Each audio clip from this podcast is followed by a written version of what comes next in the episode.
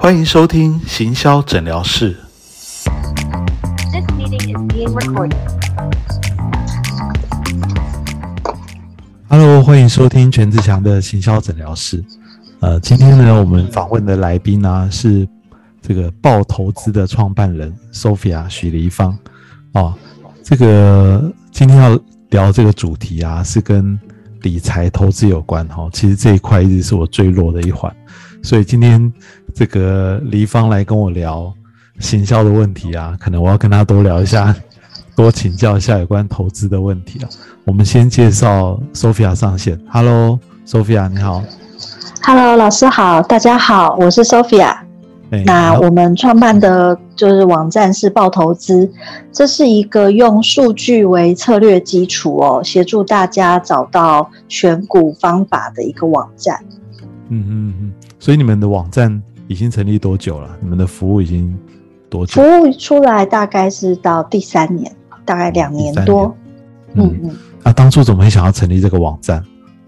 因为其实我自己二十几年了做这个行业，嗯就是我最早的时候刚毕业的时候是自己是分析师，那时候在投信里面工作。那后来就很因缘际会哦，大概二十年前就到了这个，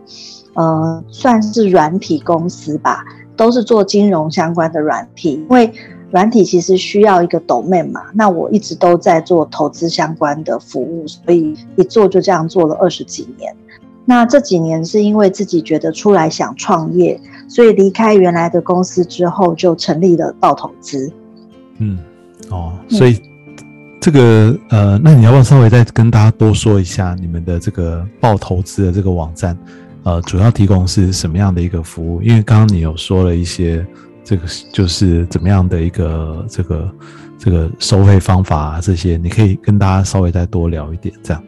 好啊，就是其实大家现在一般投资人在决定要买什么股票的时候，可能会有几种来源嘛，可能自己看媒体，或者是听朋友讲。那比较科学一点的话，可能会想说，哎，用一个呃服呃用一个软体工具啊，来找数据上的答案。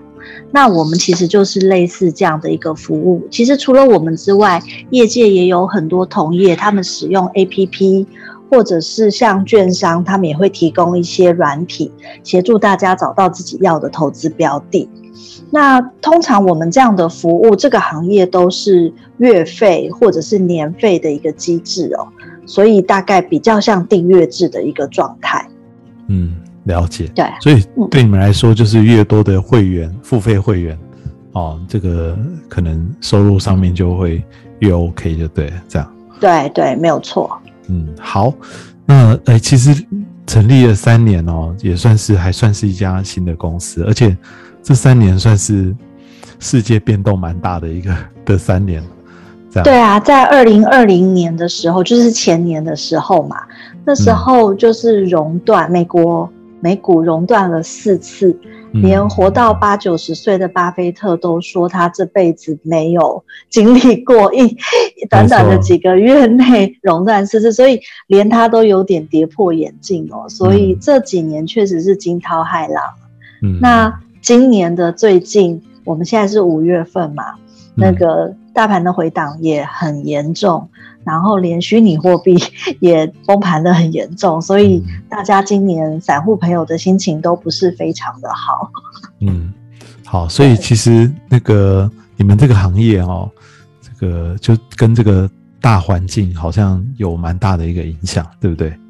对，没错，我们这个行业过去一直以来的经验，就像是大盘好的时候，我们会慢慢跟着变好，因为散户的动作是比较慢的，比较慢半拍，所以可能指数先走了，然后散户才慢慢跟上来。那大盘下跌的时候，一开始可能散户会有一点惊吓，就是吓呆了。那吓呆了，他们呃，如果要退租啊，或者是一些呃处理后续的行为，也会比大盘慢一点点。所以我之前的观察比较像是我们虽然是跟着大盘大盘在波动，但是也没有完全一致的走势，会稍微落后一点点。那也是我们这个行业其实蛮困扰的一个问题哦，就是说大盘起起伏伏嘛。那我可是公司要营运，所以总是需要稳定的收入。这个时候我们就需要非常靠着嗯好的维系会员的一个方法哦，来稳定收入。不晓得老师可以给我们什么样的建议吗？嗯，哦，其实我我相信啦，这个不止你们的行业哦，就是有很多的行业，它其实都会受到大环境的影响。哦，那呃，像现在因为疫情的关系嘛，其实很多的行业。也都是很辛苦，这样，不管是餐饮业或者是旅游业，哦，那当然你这个也一定会受到一些影响，哦。那呃，你刚刚说你们的服务主要是有推这个订阅制，对，那呃，我当然对你们这个领域不是那么的熟了，哈，但是呃，我觉得在订阅制的服务里面啊，这个。一般来说，因为我不知道我不晓得你们的订阅的比例啊，比较多的人是订阅月订阅的还是年订阅这种？嗯，好多。其实我们就是只要这个客户稍微熟悉我们的系统之后，他们会自动改成年订阅。那有几个原因，当然一方面是因为我们的定价策略，我们定价策略，呃，年费应该是月费乘以十而已。就是不会乘以十二，所以他如果真的喜欢这个服务，他会觉得年年缴比较便宜。嗯，然后第二个就是我们平常在办行销或促销活动的时候，一定也都是拿年缴的那个会员来做各种的优惠，不管是附加赠品啊，或者是各种的活动案型，多半也会锁定年缴的会员。所以月缴的会员可能刚开始进来的时候是月缴。那过了一阵子，他如果看到行销活动要推到年缴去，他很有可能就会转换他的付款方式。嗯，好，我觉得为什么会问这个问题呢？是因为我觉得哦，虽然大环境的变动很快哦，可是我觉得其实如果比较多的会员都是用年订阅的方法的话，哦，理论上应该比较不会受到那么大的影响。这样就是说我今天已经订阅一年了嘛。就算最近的一些有一些什么样的波动，哦，我也不可能一就突然就取消了订阅。哎，对他他他们可能唯一会做的事情就是他会把他来年续订的那个选项先去把它移除，所以他可能就是以这一期到期为止。对，那本来我们是 annually 会持续的帮他扣款嘛，所以这个是第一个。然后第二个。也有一些客户，他们可能会采取客诉，就是他用客诉的方式来想办法找寻退款的机会。哦，你们的月费有真的这这么高吗？年费？呃，月我们我们的月费平均大概呃正常的服务都是在一千块上下，我们最贵的会到两千块，那最便宜的其实是两百块，就是这个。的收费的价位大概在这样子的 range。嗯，好，所以以以我啦，以我一个外行的来看这个订阅服务哈，我觉得这个收费其实算是还蛮便宜的。这样对啊，没有特别贵。对，那以这么便宜的价格来说啊，其实当然它吸引到的人，可能就真的像你说的这种呃比较容易受到影响的散户，我觉得是有可能。就是你想想看，他会因为一时的这个景气的问题啊，哦，或者一起一一些的这个涨跌情况，然后他就去决定要取消啊，要要求你们退钱，哦，所以这些会员他本来就没有那么的忠诚，而且他们的价值，我觉得，当然每个会员都都是有他的价值，但是我觉得这种的会员其实，哦，这个我觉得其实他会被淘汰也是有可能的啦。哦，所以我自己的感觉是，如果可以，如果可以的话，其实你们可以朝着这个，说不定你们可以想办法让你们的这个订阅制啊，哦，其实除了刚刚说的这种一千块、两千块的这种订阅服务以外，哦，我觉得其实我个人觉得可以再收更贵。而且，对啊，这个也是我们的一个方向，因为我们刚刚跟老师提到的是在网络上，就是 B to C 的这些客户，那我们也会有 B to B 或者是 B to 大 C，就是一些比较专业的投资人。那这也是公司的营业项目之一，只是今天一开始没有跟老师聊到这一块。没关系，对对我只是我只是刚刚想说明一个观观念了，就是说，嗯当我们的这个我们的客户、我们的会员，他们是越越便宜就得到很多的资讯的时候，他们反而不懂得珍惜，而且他们反而会很斤斤计较很多的这些很小的利益，这样。哦，那如果我们的收益都是来自于这些这些人的话，就真的会受到比较多的影响。哦，那反而是那些他是比较愿意付出一些多的，他看到这个的价值的，哦，那他们反而看的会比较长远，比较不会这么的斤斤计较这样。所以我觉得我们如果可以让我们的这个收入啊，慢慢的从这个就是做一些转移啦。当然，你刚刚说你们其实也有在发展那方面的一些这个 B to B、B to 大企业业务啊，我觉得这个方向就蛮好的。如果说那个那个部分的收入越稳定的话，你就不会再那么的去 care 这些小息他们的客户的流失了。哦，因为就像你说，这个景气起起伏伏，可能下次景气好的时候，他们又回来，这样对，其实景气好，他们一定自动都会回来的。就是刚好这两三年起伏了，也有一两次的这个波段嘛，哦，所以会蛮容易看到一上来的时候，他们又自己会冲回来。对啊，所以我觉得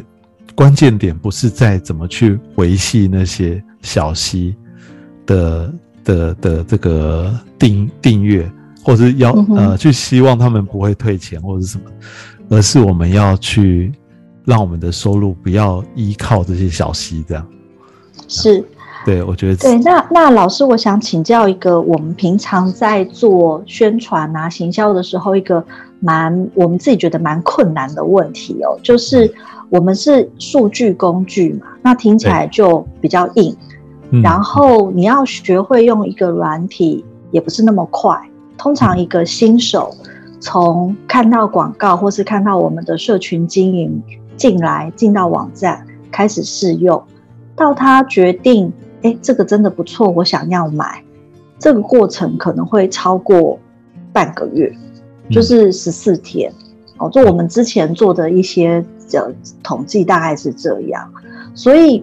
嗯，这我们就不是一个快消品，然后要沟通起来也会比较复杂，因为我们可能要做很多的教学活动啊，或者是带呃有要有呃 demo 的人去教大家怎么使用。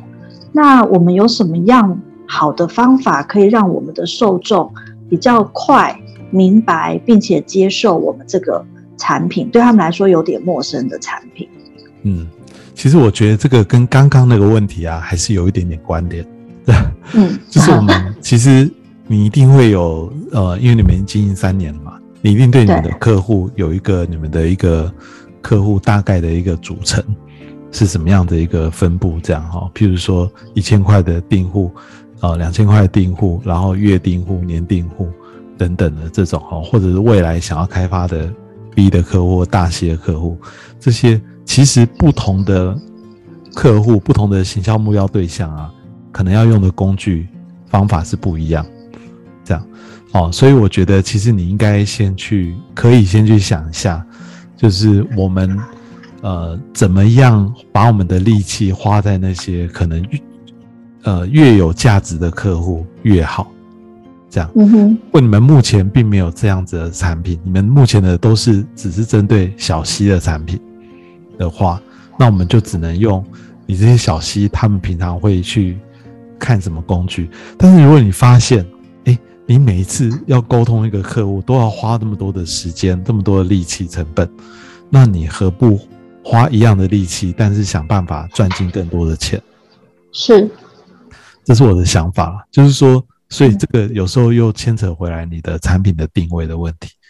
是，就是我举一个很简单的例子哦，就是我们公司也是在做这个帮客户做网络行销代操的公司，这样。嗯，我们以前的收费是比较便宜的，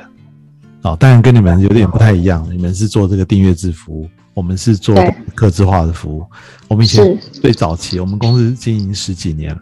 早期的客户收费真的是比较便宜，然后后来就发现说，哎，这些便宜的客户啊，他们的要求其实还是一样多，这样 上的时间还是一样多，这样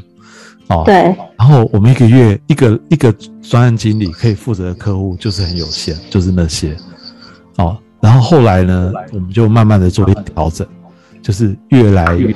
价格拉得越来越高，然后我们尽量找，就是不要再去开发那些只想要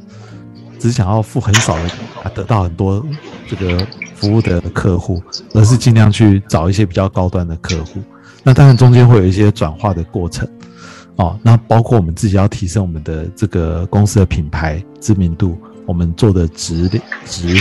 品质，还有我们的各种的口碑啊、推广啊等等，就是我们公司的定位要让别人觉得我们是一个很专业，哦，我们提供的服务是非常非常好的，所以我们的收费也会比较贵。那就会变成说，我们以前一个专案经理可能负责五个案子，现在呢，我们可能一个专案经理只负责两个案子。但是我们收费可能变得更贵，这样，哦，嗯哼，我们做的可能会更好，但是整体的公司的营业额是上升，了解，对，所以我只是用这个举例给你听，就是说，其实他回过头来，我觉得可能要去想的是，诶，我们怎么去开发一些，如果你沟通的成本就是这么高，你就是要花这么多时间让大家了解。那我们就真的要努力的去多抓一些大 B，或者是你刚刚说啊 B 或者是大 C 的客户，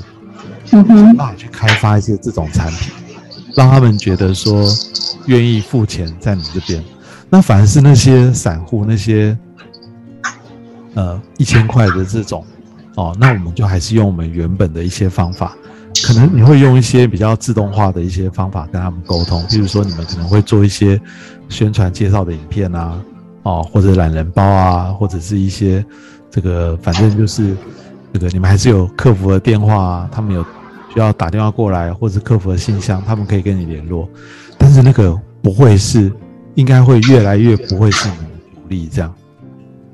哦，了解，对，就是我觉得可能可以朝这样的一个方向去这样。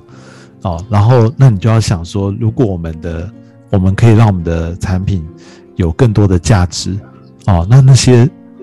B 或是大 C 在哪里？然后他们会喜欢用什么样的平台？然后我们可以宣传到那些人。哦，先找到这样，先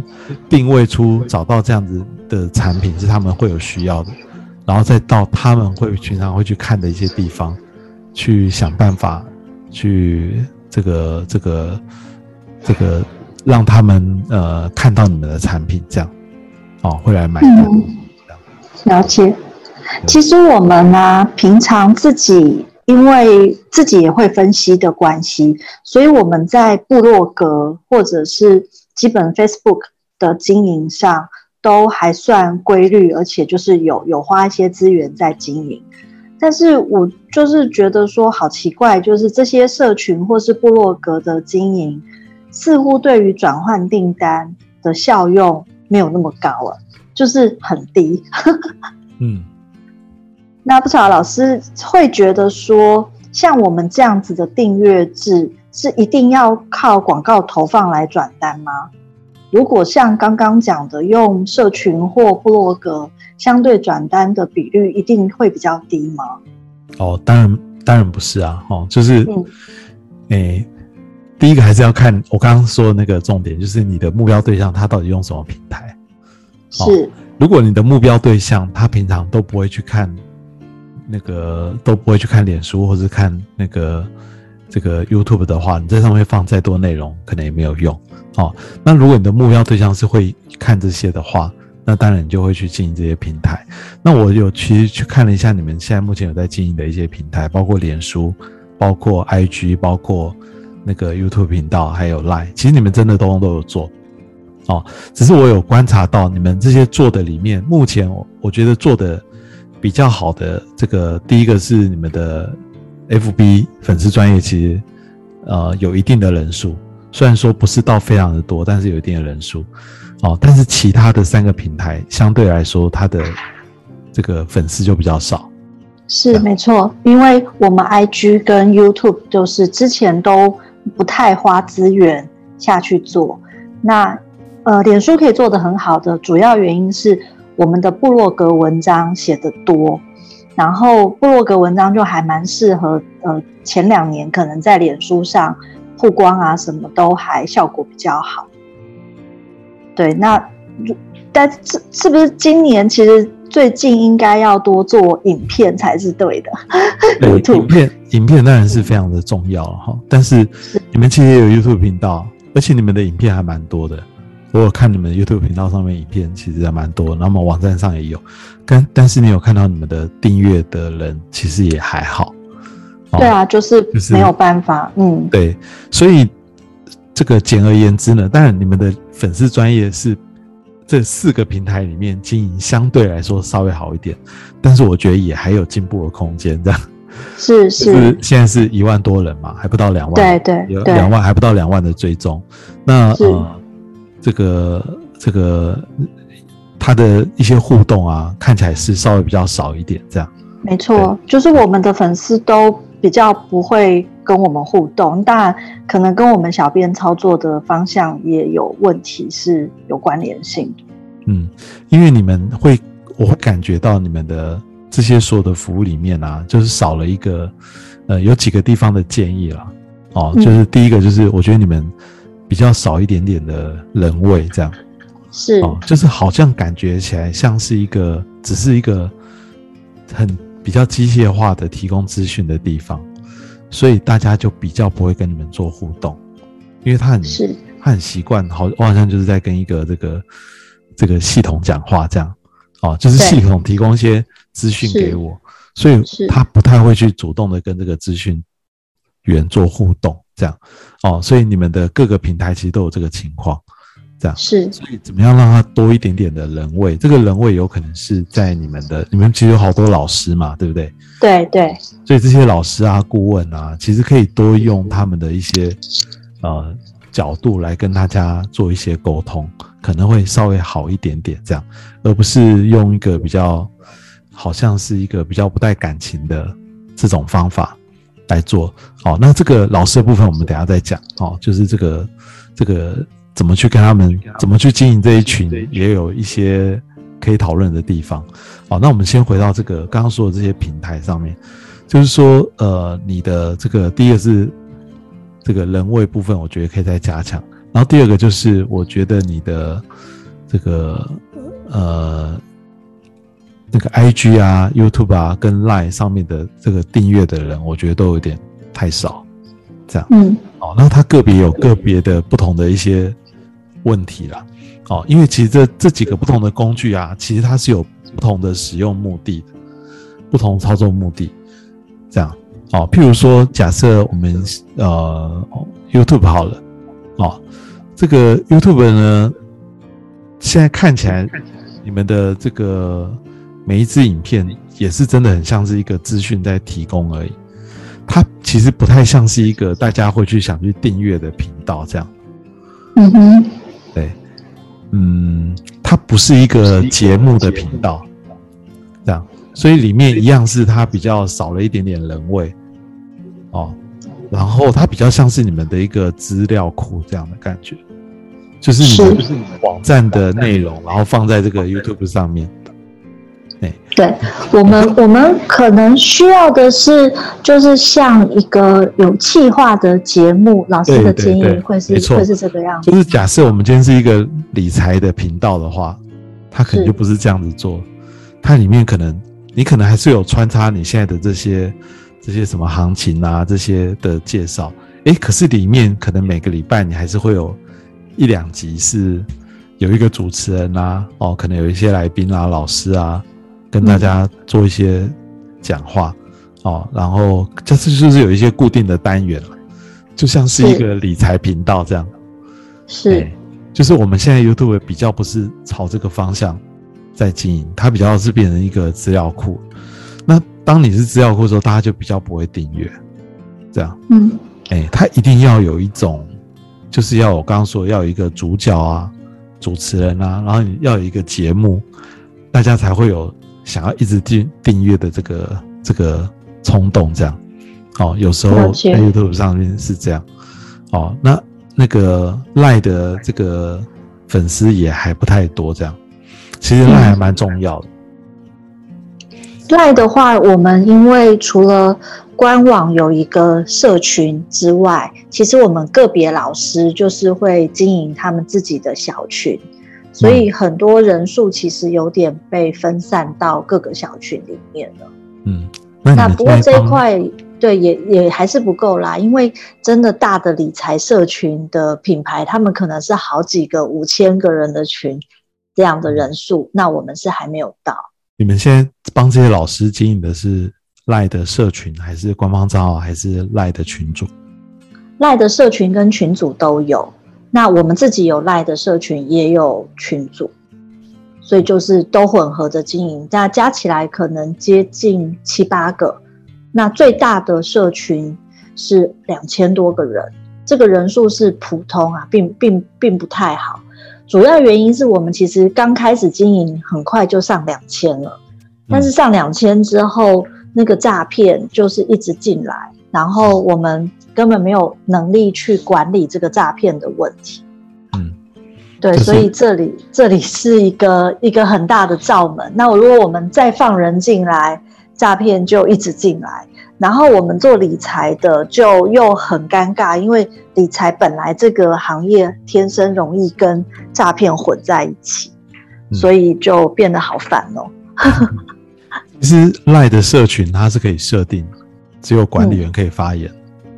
你知道有对这个设定吗？只有管理员可以发言，可是这样不就有点失去社群的意义？然后另外，管理员是不是会被检举到不能发言？哦，当然也有可能，也有这个哦，因为我我们之前我们之前就是好几次被检举到，全部的管理员都都被停权。是，其实赖他们也有发发现这样的情况嘛，就是我有是。这个一些学生客户，他们也有像你们一样有被检举，哦，但是去申诉之后都有再回来，这样，对我们当然也是会回来，可是那个可能就是三天到七天之后才 才能回来，所以中间的过程会非常的惨烈啊。嗯，就是当管理员都不能讲话的时候，诈骗其实就是整个浮上水面，为所欲为。没有啊，所以我会建议你们说这个社群的部分啊，其实你可以嗯考虑就是那个、像我刚刚说的设定，让只有管理员可以发言。是，好，那你就说，诶，这样子好像就不像社群啊，社群不是就是要你一言我一语嘛？哦，其实在这个赖的社群五千个人的这种社群里面啊，呃，你一言我一语啊，其实反而会让大家觉得资讯太混乱，这样，因为大家想要看的其实不一定是那些陌生聊天的内容嘛？对，嗯，对，也不想看大家互相打招呼、问早安这些，哦，他们想要看的是老师的一些这个这个专家学者讲的话，这样。对，所以其实你可以，我有加入一个社群哦，那个社群是呃有一个行销达人，他会定期的分享一些这个也是跟理财啊、跟行销有关的一些产业动态的报告，这样。哦，他的社群就快五千个人，他一开始就跟大家说，这个社群只有他可以发言，其他人都不能发言。这样，嗯，如果愿意的就加入，不愿意就拜拜，这样。进来进来的人全部都不能讲话，但是他就在里面，就是每天都会发一些有的没有的这样。哦，那我觉得这样的好处是，他省了很多的赖官方账号群发的费用。对，这样子他就不用，他就把这个群社群当官方账号在管理了。是因为他如果是，当然他最多五千个人嘛，但是他有一他有好几个群哦，就是一不同的主题，他开了好几个不同的群哦，所以其实他用这个方法来代替官方官方账号的这个群发讯息，对他来说是省了蛮多的钱，这样，没错，而且有时候开启的情况也比那个官方账号更好一点点，这样。哦，所以其实这也是可以一个考虑的一个方法了。当然还是有可能，像你刚刚说被检举的情况是有发生，但是至少粉丝自己上来还是不能讲话。哦对，就是他被检举，他只是不能讲话，但别人也不能讲话，大家都不能讲话。对对，但是这个这是其中的一个可能性啊，就是说嗯，这个呃，你们现在可能在赖上面啊，帮每一个老师有开了不同的小群哦，我觉得这个可能也是也是 OK 的，但是这个。嗯，我觉得你们还是要有一个比较大的一个，因为现在我看起来你们就是各个平台都有做，但是有一点点没有做到位的感觉。是就是还做的不够。假设你今天 YouTube 的订阅数不是四四千多人，而是四万多人，哦，或者是十万多人，嗯，就会有一些影响力。没错，对不对？没错，那对。Line 也好，FB 也是也好，FB 如果你今天的粉丝不是两万人，是十万人，它是不是是就会有一定的影响力？所以我们就是变成说，我们这些都有做，可是还好像呃，就是做的还没有那么的用力，这样，这样，对，所以我们今年有想过，应该要把力气专注到 YouTube 的地方，因为我们之前的确没有花力气做 YouTube，然后也没有在 YouTube 下过广告，所以这些粉丝是就是自然成长的，可能速度会太慢。嗯。这个地方可能是我们今年要修正的点。我觉得这个是其实，如果在没有买任何广告的情况下，其实这个订阅数已经是还蛮不错的哦。只是我刚刚的这个建议，你可以参考一下，就是说它是不是是可以有一个这个你的频道可以有不同的这个这个内容。虽然你本来现在就有很丰富的内容啊，但是可以有一些让大家更会想要去订阅的一些内容，像你的那个什么私房话啊，哦，拜几直播的这些，我觉得这些有比较有人味的内容，反而是大家会比较想要订阅。哦，其实这个回到那个最前面，本来你们想要问我的一个问题啊，就是说怎么样子这个让你们的这个包括这些诈骗啊这些问题啊这么严重，怎么样子可以做到就是大家对你们可能更有信赖感这些，哦，那我就会觉得说，其实你们整体的品牌的知名度跟信任感，其实都是要不断的提升，这样。嗯，因为坦白说，可能你们的呃圈子里面的人都认识爆投资这个品牌，对，但是可能还有很多人还不不认识这个品牌，这样。其实是还有很多人还不认识的，确实是。所以我觉得我们的品牌知名度如果可以再更提升一些的话，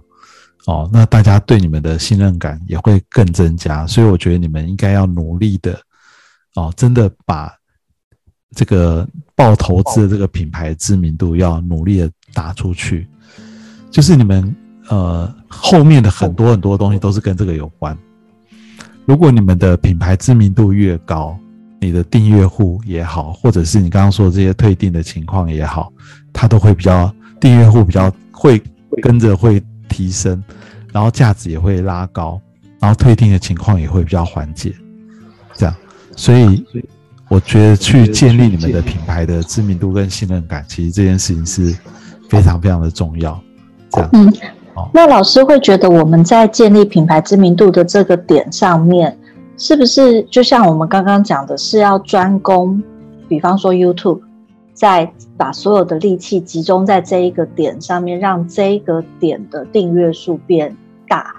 变一个比较大的数字，而不是像我们现在也许分散在好几个平台，可是每个平台并没有做到非常的好或非常到位。嗯，我觉得锁定哪一个平台都可以，都可以。就像你们现在，你们会这样子，每个都做，表示每个其实它都有各自有不同的用途，所以你们才会都想要去做这样。哦，但是我觉得其实，呃，我觉得你如果分散在各个不同平台上，要看你有多少的力量。如果你们，因为我不知道你们现在有多少人在经营这些社群的平台，这样。其实我们是很小的公司，人数很少，很精简。那大家都还算蛮投入工作的，所以其实我们是人很人很少，不到十个人的小公司。嗯，那专职在经营社群的有很多人吗？还是大家是兼着做这样？兼着做，而且也只有可能只有一两个人兼着做。哦，对，所以我觉得关键点不是在你们要投入在哪一个上面，或许是你们应该要一个专职的人来做行销这件事情。嗯，是。对，他可能就是一个专职的一个，比如说社群经理好了，是，或者是你们将来有可能有考虑要外包，那或者是不管是外包或是 in house 的人，反正这个人呢，他就是专门去经营这些平台，然后他要有一些策略想法，他知道 LINE 上面这个不同的工具要怎么去运用，LINE 官方账号可以怎么做，哦，你们把自己的定位是一个媒体还是一个什么，哦，然后 IG 上面要贴什么样的东西，甚至你们做好一个素材之后，怎么样放在四个不同的平台上面，哦，甚至，哎，你们有做 Podcast 吗？没有，我们没有做 podcast。是，你们有做了 YouTube，其实都可以顺便做 Podcast 的。然后说的也是，对啊，所以我的意思是说，你们需要有一个人去统整，而且他不是一个有点像乱枪打鸟的感觉，他应该是有一个计划性的。譬如说，我们应该要对我们的呃各个不同的，我对要对我们的品牌有一个定位哦，我们有一个 slogan 啊，我们有一个呃，我们对外的一个品牌形象是是什么样。哦，然后我们要有一个，我们刚刚说有一个人位角色，哦，你会发现说你们的现在这些品牌不呃不同的平台上面，就少了这个人位角色。你有常常出现在这些平台上面吗？大家都知道你是创办人吗？没有哎、所以你也是比较低调嘛。对啊，但是不能低调，我这我了解。就是如果你不好意思的话，那你就要另外找一个人，这样。就是你们一定有时候那个在在品牌知名度的提升的一个比较快的一个方法，就是要有一个很有公信力的那一个人出来当一个领头羊，是，这样。然后这个人呢，他可能就是这个代言人，但是他讲的很多内容不见得全部都他自己自己写的啊哦，但是嗯。可能是我们刚刚说这种这个行销的同仁，请他呃协助协助，假设是你好了啊，假设你是这个品牌的代言人哦，然后他就要帮你包装一下哦，可能拍一些照片啦，然后你会在你的很多你们的很多频道上面都会出现你这个人，所以以后只要看到这个呃徐黎芳或者是 Sophia，你这个人跟爆投资画上一个等号，然后再又画上了一个就是一个非常可信赖的一个这个这个成功的人士，这样哦，那我觉得这个就会比较快的把你们的一些知名度可以建起来，这样。是，要不然的话，你单纯要把“爆投资”这三个字啊，要把它打响，成功的打响，你就要花很大力气。譬如说，你可能要花很多的广告费，你可能要这个去帮你们包装一个这个一些故事啊，或者是一些成功的案例啊什么的，哦，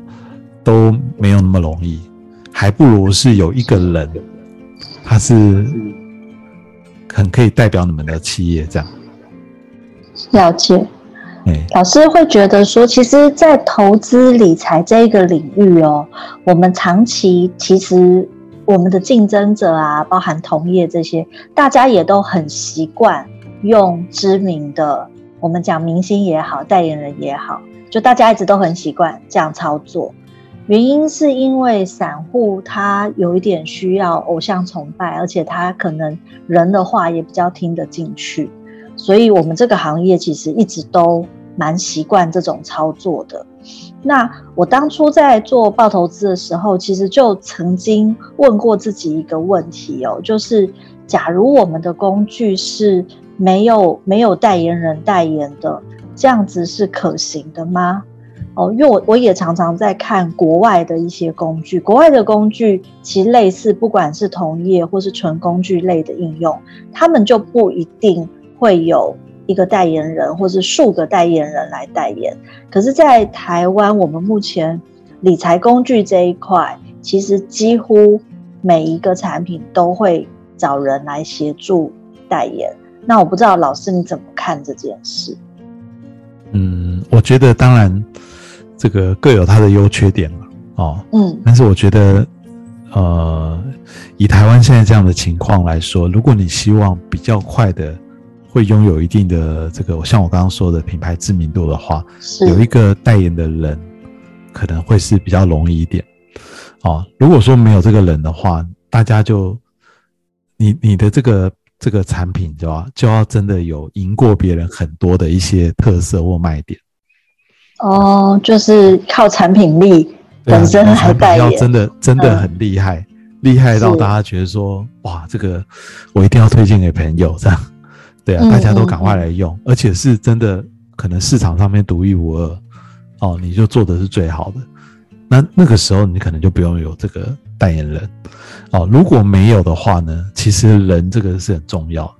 哦，如果没有人这件这个因素在里面的话，你的东西就会很容易这个被抛弃或者被取代。这样，了解。因为老师，那如果觉得我们除了除了创办人自己可以出来带产品或公司品牌之外，假设我们平台上有一些素人老师，他们也逐渐有的人想要出道嘛，那有的人是想也是年轻人，他对于投资理财很有兴趣，那我们也可以支持他变成我们的其中一个系列的引言人。那这样的操作方法是好的吗？我觉得当然是 OK 的啊，只是说嗯你一定要避免就是呃只依赖一个人的情况。哦，就是除除了你你自己以外，你自己是 OK 的。是，是对。但是其他老师的话，就是你你一定是要这个多找几个不同的老师，你可以把它嗯经营成一个、一个一个团队这样。哦，就是大家，譬如说你的这个 YouTube 频道，礼拜一到礼拜五，哦，每天可能都有不同的老师，他有不同的单元，是然后大家就会很习惯，哎，这个里面有这些老师，那这些老师他可能各自会有不同的粉丝，没错，他也有可能有一天很红了，他就跑出去自己弄自己的频道，或者他同时本来就有，哦，但是嗯没关系，你不止他一个老师这样，哦，对就，对啊，你不会只依赖他一个人而已，没错。那老师，你觉得如果我们做虚拟 IP 呢，就类似米老鼠这些，这些就永远不会跑掉啦？哦，他们会啊，哦，就是 vlog 这样，对对对，这样，哦，嗯，诶、其实也是可以啦，只是说你做的东西，嗯，就不会像真的人一样那么的那么有信赖感，对不对？感觉到人味跟对信任感这些都会更难一点点建立。嗯，诶、因为就像你说的嘛，这个行业它已经就是诈骗的人很多了。对，对，那我看到这个人，我都不知道这是不是一个真的人。嗯，是。对啊，因为那诈骗的老是师也弄得很好，他们会去盗别的知名老师的图，然后要不然就是他们他们看起来也都有照片，所以其实很难辨别啊，因为诈骗的程度越来越好，跟真正有实力的老师，几乎外行人很难分辨。是，所以呢，其实有一个，至少有一个啦，就是呃是比较比较有名的，然后比较这个，比如说你自己啊，哦是不会跑掉的，哦是然后又愿意出来这个当这个代言的，我觉得还是蛮重要的。哦，就是可能不只有你一个啦，还有其他老师这样。那其他老师要用声音，要用这个这个 YouTube 要拍影片或是什么，其实都可以这样哦。那嗯我觉得有一个核心的一个这个代表的人物，我觉得还是蛮重要。哎嗯，大家是会去认那个人，没错，哎，然后就是对对观众呃对所有的受众来说，他们也比较容易产生就是依赖感。是，那当然嗯，慢慢的这个人跟这个品牌会越来越结合在一起。有一些有一天，可能这个人会慢慢的淡出，哦，但是品牌会越来越大，这样。嗯，哦，这这是有可能的，对。但是一开始这个人还是蛮重要的，哎，我是这样觉得，这样了解。那其实我们我们平台上刚好也有其他的老师啦，所以我们应该要做的就是要把这些系列的节目跟一些企划的设定把它弄好。就除了我自己之外，也应该要跟其他的老师有呃定期的合作，这样子才能够大家一起把平台跟品牌都拱得越来越大。嗯，然后我看你们的这个 YouTube 频道，其实内容很多，包括你们的脸书上面内容也很多。但是你可能可以接下来可以朝的方向是把这个品质啊做得更精致一点，这样。嗯，对，就是我刚刚说的，可能要你们可以找一个不管是专任的或是兼职的或外包的都可以哈，就是专门帮你们做一些这种呃把内容的的不管是美化啊，或者是把它做得更更精致一点的，譬如说我讲讲一个比较简单的啊，诶，你们的 YouTube 频 YouTube 的就有些有有封面，有些没有嘛，对不对？对对，对啊，然后呃，就就内容更很丰富了，对啊，但是品质就比较这个参差这样。对，然后粉丝专业的贴文也是也是一样，那就是有的其实做内容做的还不蛮不错的，那有的就比较比较看起来比较像广告这样，对，是。就他比较看不到一个一致的调性。了解。对，就是我们在在经营这些嗯社群平台、社群社群工具的时候，其实是要有一个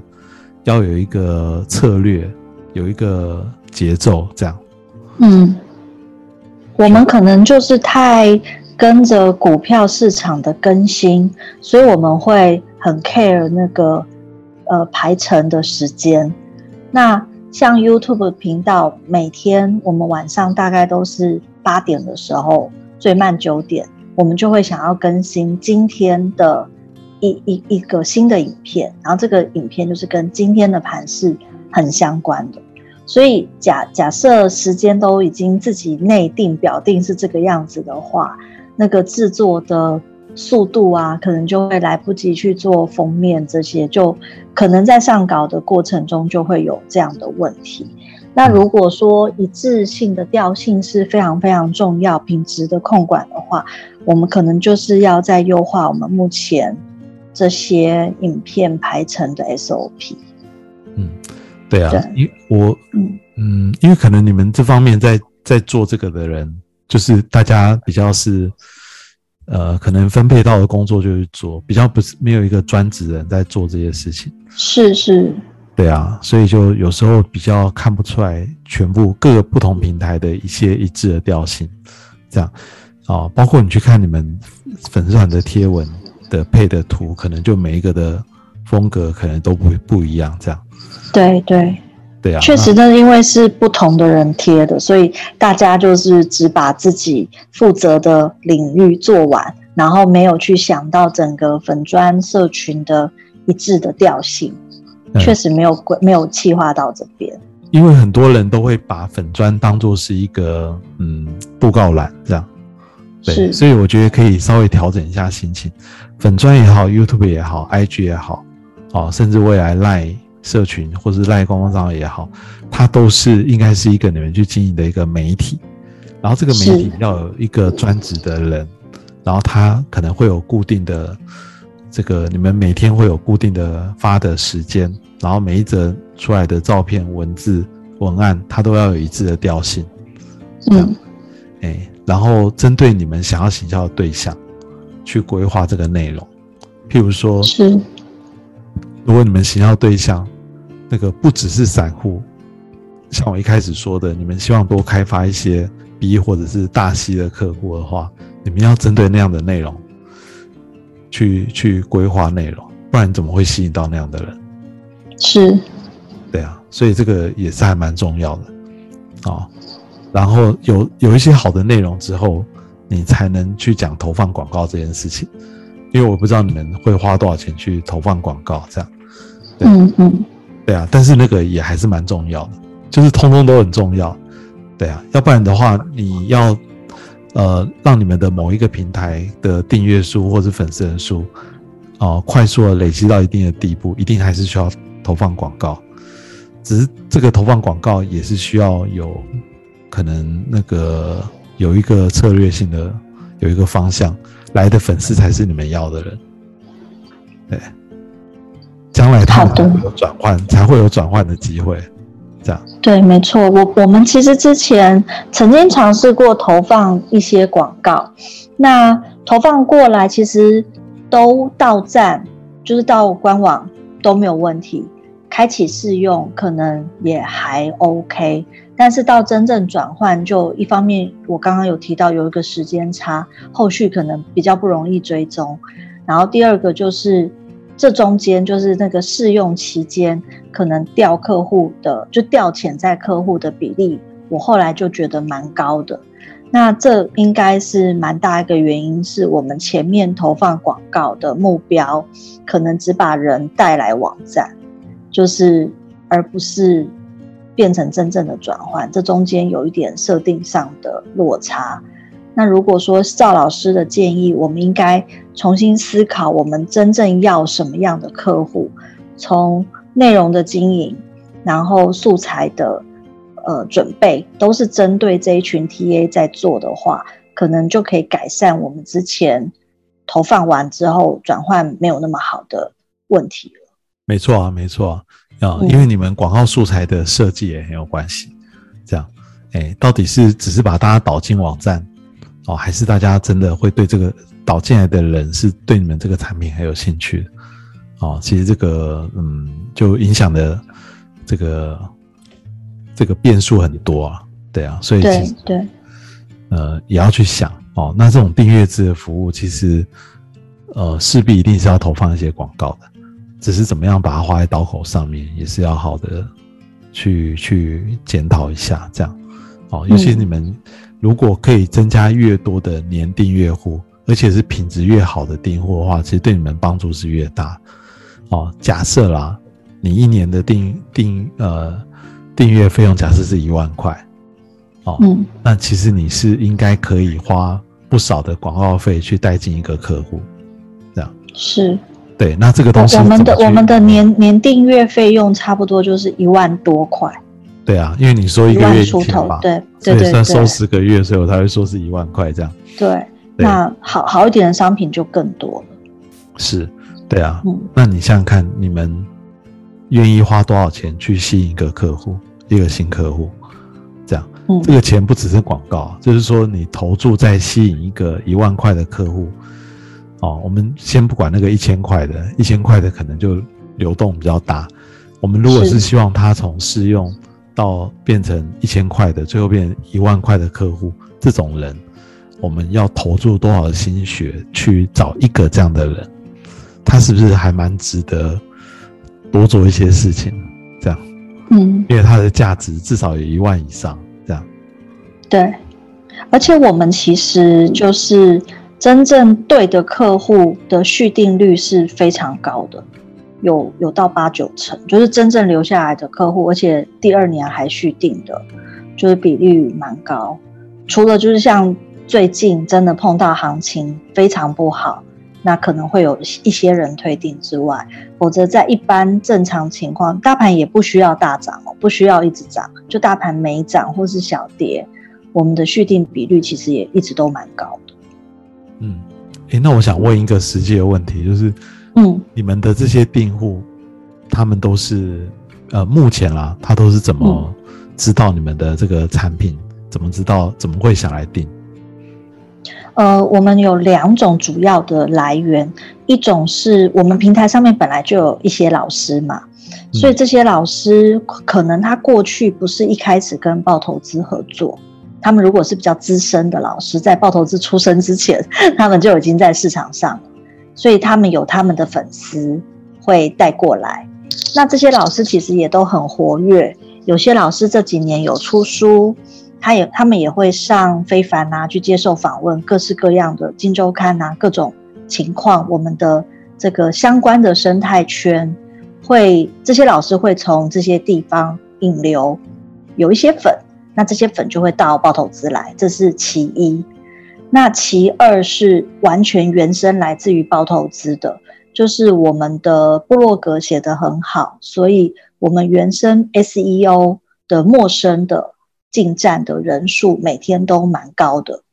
那这一块就是他们可能不是一开始根本不知道有这个网站，但是因为他在 Google search，他找相关的资料，他就找到我们网站。那慢慢他可能留下来，或是多看了一些相关的内容，认识我们，最后转为订阅。所以大概两大块是这样的来源。这也就是我刚刚会请教老师说，奇怪，我觉得社群我们明明有花力气做，可是它带来真正的转换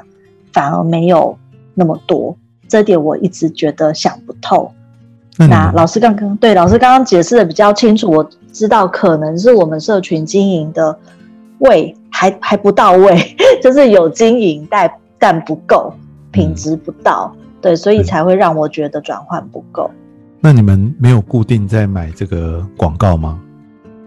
呃，去年不管是之前脸书或是 Google 这样，也去年之前有有每个月都有花预算，那到去年的可能第三季吧，我开始觉得 Facebook 的效益变得非常差，那时候看数字觉得很不 OK，所以我就先把 Facebook 停掉。那后后来我 Google 是一直觉得我我觉得都还还好，就是到站的转换其实呃到站都没问题，成本蛮低的。那只是转换的部分，我觉得好像还不够好，我也还在思索，就是 Google 这一块怎么样可以提升。嗯，好，嗯那最后我分享一个这个自己的一个经验给你哈，就是我们之前有帮一个客户推过一个订阅制的服务，这样哦，然后我就不说是什么，他他当然不是投资理财的，他也是有月缴跟年缴这些哦，然后呢，我们我们去，其实他我们一开始也花很多力气去帮他们把他们的粉丝专业啊。哦，Line、IG 的内容都帮他们经营起来，我觉得经营的还不错哦。然后接下来下一步呢，我们就会开始帮他投放一些广告。所以你要投放广告的前提是你的内容，我觉得经营的要先比较 OK 一点哦。就是我刚刚前面说的那些，然后这样子来的人，他的转换的成功才会几率才会高很多哦。然后后来呢，我们又花了很多的这个力气去规划这个广告的内容。然后让很多人呢愿意在透过广告之后，哦，就是有兴趣的人，他们会进入他们的一些他们的这个这个网站或者 App 里面去试用，哦，然后这个试用的比例非常的高，哦，但是后来呢，他们试用完了之后呢，不一定有留下来，这样，哦，然后后来我们研究了很久，就发现说，诶，这家公司啊。他们很多人力都花在投资，呃，都花在那个这个这个城市的开发啊，哦，或者是嗯一些行政业务方面，对。不对？哦，他们几乎没有花什么力气在做这个业务的开发，这样，就是理论上导进来的这些名单，他们应该要有业务人员去做后续的追踪，这样。哦，那呃，其实后来他们就在这方面啊，就真的就开始花一些人力，甚至成立一个 call center，哦，针对这些名单导进来的名单，一个一个去联络，啊，然后就发现，哎，有联络之后，他们这个续订的比例都高了非常非常的多，这样。哦，我讲这些这个案例啊，当然跟你们不是完全一样啊，我只是要说，其实，嗯，要完全都靠。这个自然的发生有时候是有点难，它也是需要很多的规划，包括内容的规划、广告的规划，甚至包括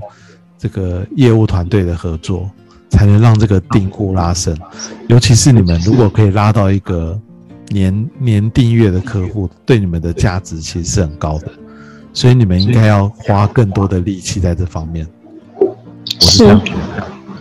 对对，老师说的真的没有错，因为其实如果我们拉到一个年订阅的客户，除了对我们自己价值很高之外，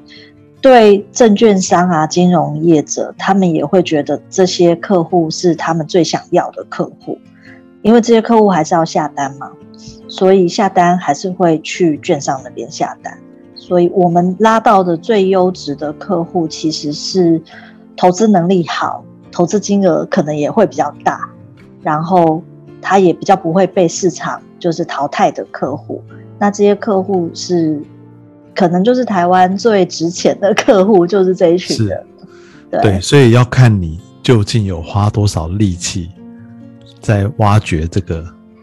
这个这种有价值的客户上面，这样。是是是，对啊，或许你你，我觉得你或许你们之前也花很多力气啊，只是你们的力气有时候因为你们是做一个系统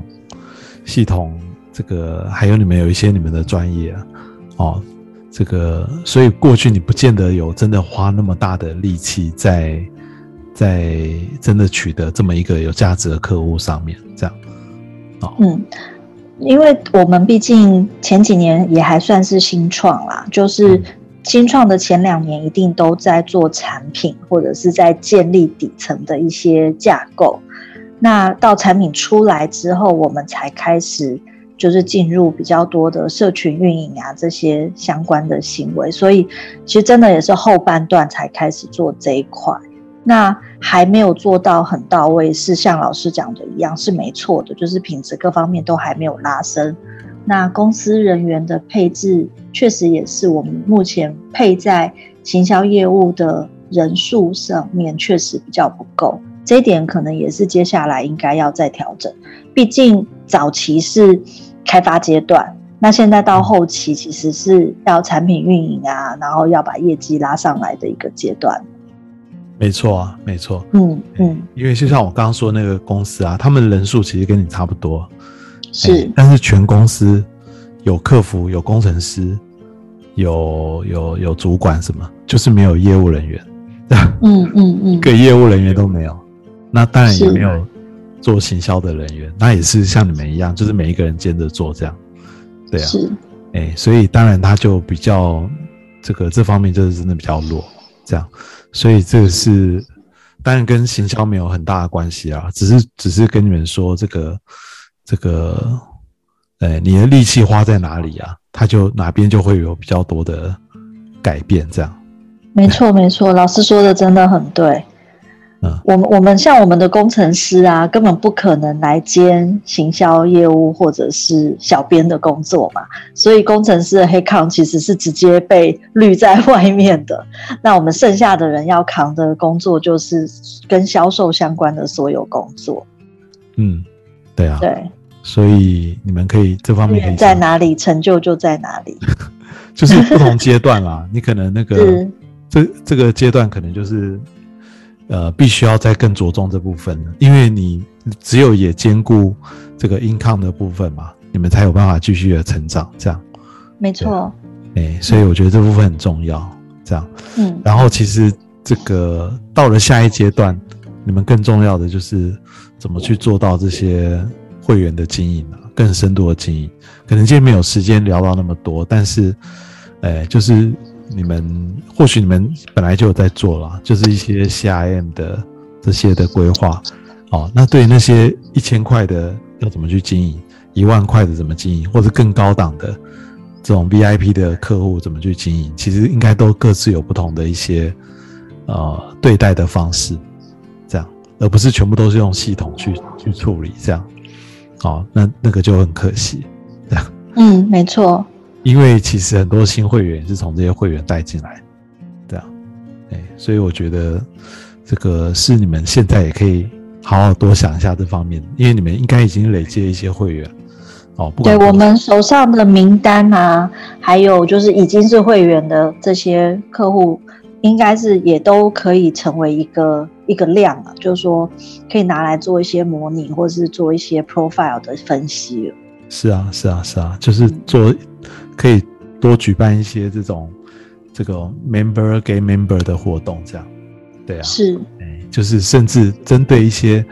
更 VIP 的客户哦，现在因为疫情的关系啊，但是之后如果疫情比较缓解，你们都可以给他们多一些好康，或者有一些实体的活动，甚至你们有一个 YouTube 的频道，哦，是只有这些啊、VIP 的客户可以看的的内容，其他人是不能看。就是你慢慢的，你要让那些有价值的会员跟普通的会员的区隔，要把它越来越拉大，这样。是，你要花最多的力气在经营有价值的客户上面，嗯 嗯嗯，那些比较一般的客户也不是不重要，但是他们就是会来来去去，哦，就就是很很正常的事情。我们对我们的业绩不要受他们影响就好。嗯嗯嗯，对啊，哎，所以这是我的一个建议，怎么去好好的经营那些 VIP 的客户，甚至从他们身上去开发更多的价值，这个是你们现在也是可以努力的一个方向。这样，是我们在去年的时候就曾经有一些活动是针对所谓的 VVIP，可能就是预，比方说他买我们的产品买了两三个好几万块的，那他就可以进入到我们一个特殊的群组，那那个群组里面的互动啊是比较多。而且也比较独独门哦，就是只有这个群组的里面的人可以看到这些东西，其他的人是完全看不到的。对啊，就是类似像这样的，我觉得就非常的好。这样，是，啊，就是就是这个可能更让他感觉到一些更克制化的一些服务，哦，是针对他的需求的，哦，然后他也会觉得很开心。这样，这样，对，对啊，这个都可以再继续去规划，这样，哦，这是我觉得可以做的事情。这样，嗯，好，总结来说啊，哦，就是今天我们也聊了蛮多，这样，哦，是。就是这个第一个，这个稍微归纳一下这个今天的一些建议哦，就是第一个，我觉得还是要去厘清一下你们要这个产品可能有高这个高阶的啊，哦，或者是中阶的啊，有评价的，可能是针对不同的客、不同的客群，哦，有不同的产品，然后我们尽量多花一些力气在那些这个高端的产品上面，去多开发一些有价值的客户，哦，这个是一个我觉得一个蛮重要的一件事情。然后我们的拟定这个策略方向之后，我们就要去想我们怎么去提升我们的整体的品牌的知名度，哦，然后增加大家对我们的信任感，哦，那包括这里面可能包括这个是不是有一个有公信力的一个代言人的这样的一个角色，在台湾来说其实还是蛮重要，哦，是，是可以做这些事情。然后接下来就是你们必须要有一个尽量有一个专职的人哦，他可能是行销的人员，他是可以去哦把你们现在目前有在经营这些频道去做一些有系统化的的整理哦，然后呃很有策略性的去更新内容，这样让大家感觉看到的是有一致的一些这个这个感觉哦，甚至更重视它的一些质感的部分哦。嗯，这个都是接下来可以再做的，努力的让你们的某些频道的这个粉丝跟订阅数啊，哎，可以冲到一定的人数。嗯，我觉得会让你们的这个知名度也好，影响力也好，都会跟现在会比较不一样。嗯，对，好哦，非常感谢老师。好，我会，我们就这个讲了还蛮多的、啊，这样。对啊，哎，不好意思，这个领域不是我非常熟的，所以我就是用一个这个这个旁观的角度啦，给你们一些建议，这样好。嗯，老师的建议都很中肯，是我们应该要再去努力的。好啊，好，嗯那我们今天就先聊到这边喽。好，好，谢谢，谢谢老师，好，谢谢我们哦，就再见，拜拜。拜拜。